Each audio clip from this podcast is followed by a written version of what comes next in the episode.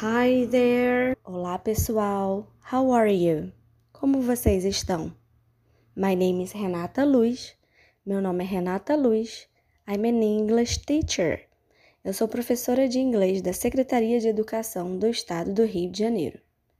Esse podcast é referente à segunda aula do segundo bimestre da segunda série do curso normal. Nesta aula, vamos falar sobre manchete ou título, também conhecida em inglês como headline. Uma manchete, headline, é o título principal de uma história de jornal, geralmente impressa em letras grandes bem no início da história. É um tópico importante da notícia, pois serve não só para atrair a atenção do leitor, permitindo-lhe conhecer sucintamente o assunto abordado, mas também fornecendo-lhe informações para que ele faça predições a respeito do texto. Em posição privilegiada, ou seja, bem no topo do artigo, cobrindo todas as colunas que o compõem, a manchete ela inicia a matéria jornalística. Uma headline em inglês normalmente é muito fácil de se entender, pois geralmente são frases incompletas e que vão muito direto ao seu objetivo. Após a manchete, aparece com frequência o subtítulo em letras menores, o qual traz mais informações a respeito da matéria. A headline e o strapline juntos dão um resumo da notícia. Então, a headline além de noticiar, pode provocar uma tomada de posição do leitor a respeito de determinado fato.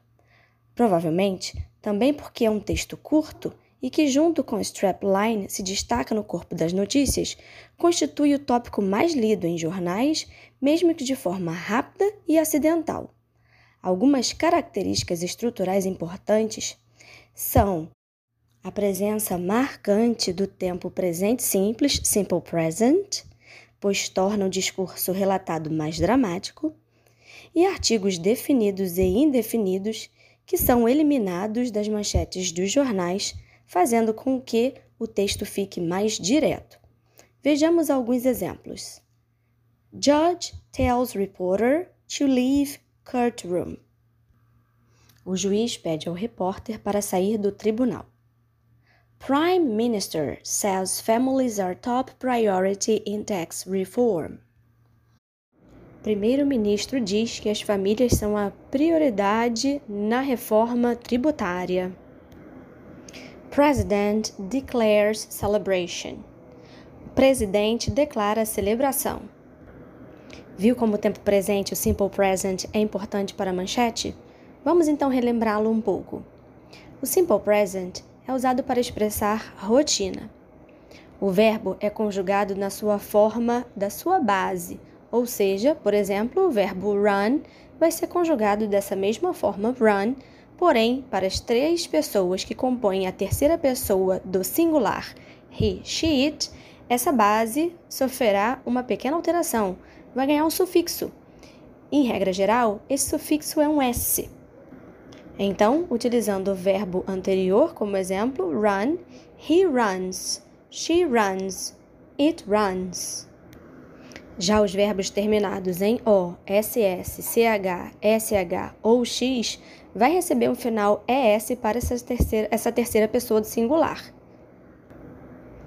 Por exemplo, o verbo wash. He, she, it washes e verbos terminados em y, cujo y é precedido por uma consoante, perdem o y e recebem o final ies para a terceira pessoa do singular he, she, it. For example, o verbo study termina em y e antes do y tem a consoante d. Então, para as pessoas he, she, it, vai ficar studies, sem o y e acrescentando ies. Já na forma negativa, acrescentamos os auxiliares don't ou doesn't para formar a negativa no simple present. Lembrando que o doesn't, por ele ter um S, ele é pertencente às pessoas he, she, it, a, a terceira pessoa do singular. Então, se eu quero colocar na negativa, he doesn't run e o don't para todos os outros sujeitos. Depois de ouvir este conteúdo, faça um exercício simples. Busque manchete de reportagens em inglês e destaque o verbo usado nelas e confira se estão no simple present. Did you like it? We hope you did. Gostaram? Esperamos que sim. See you next class.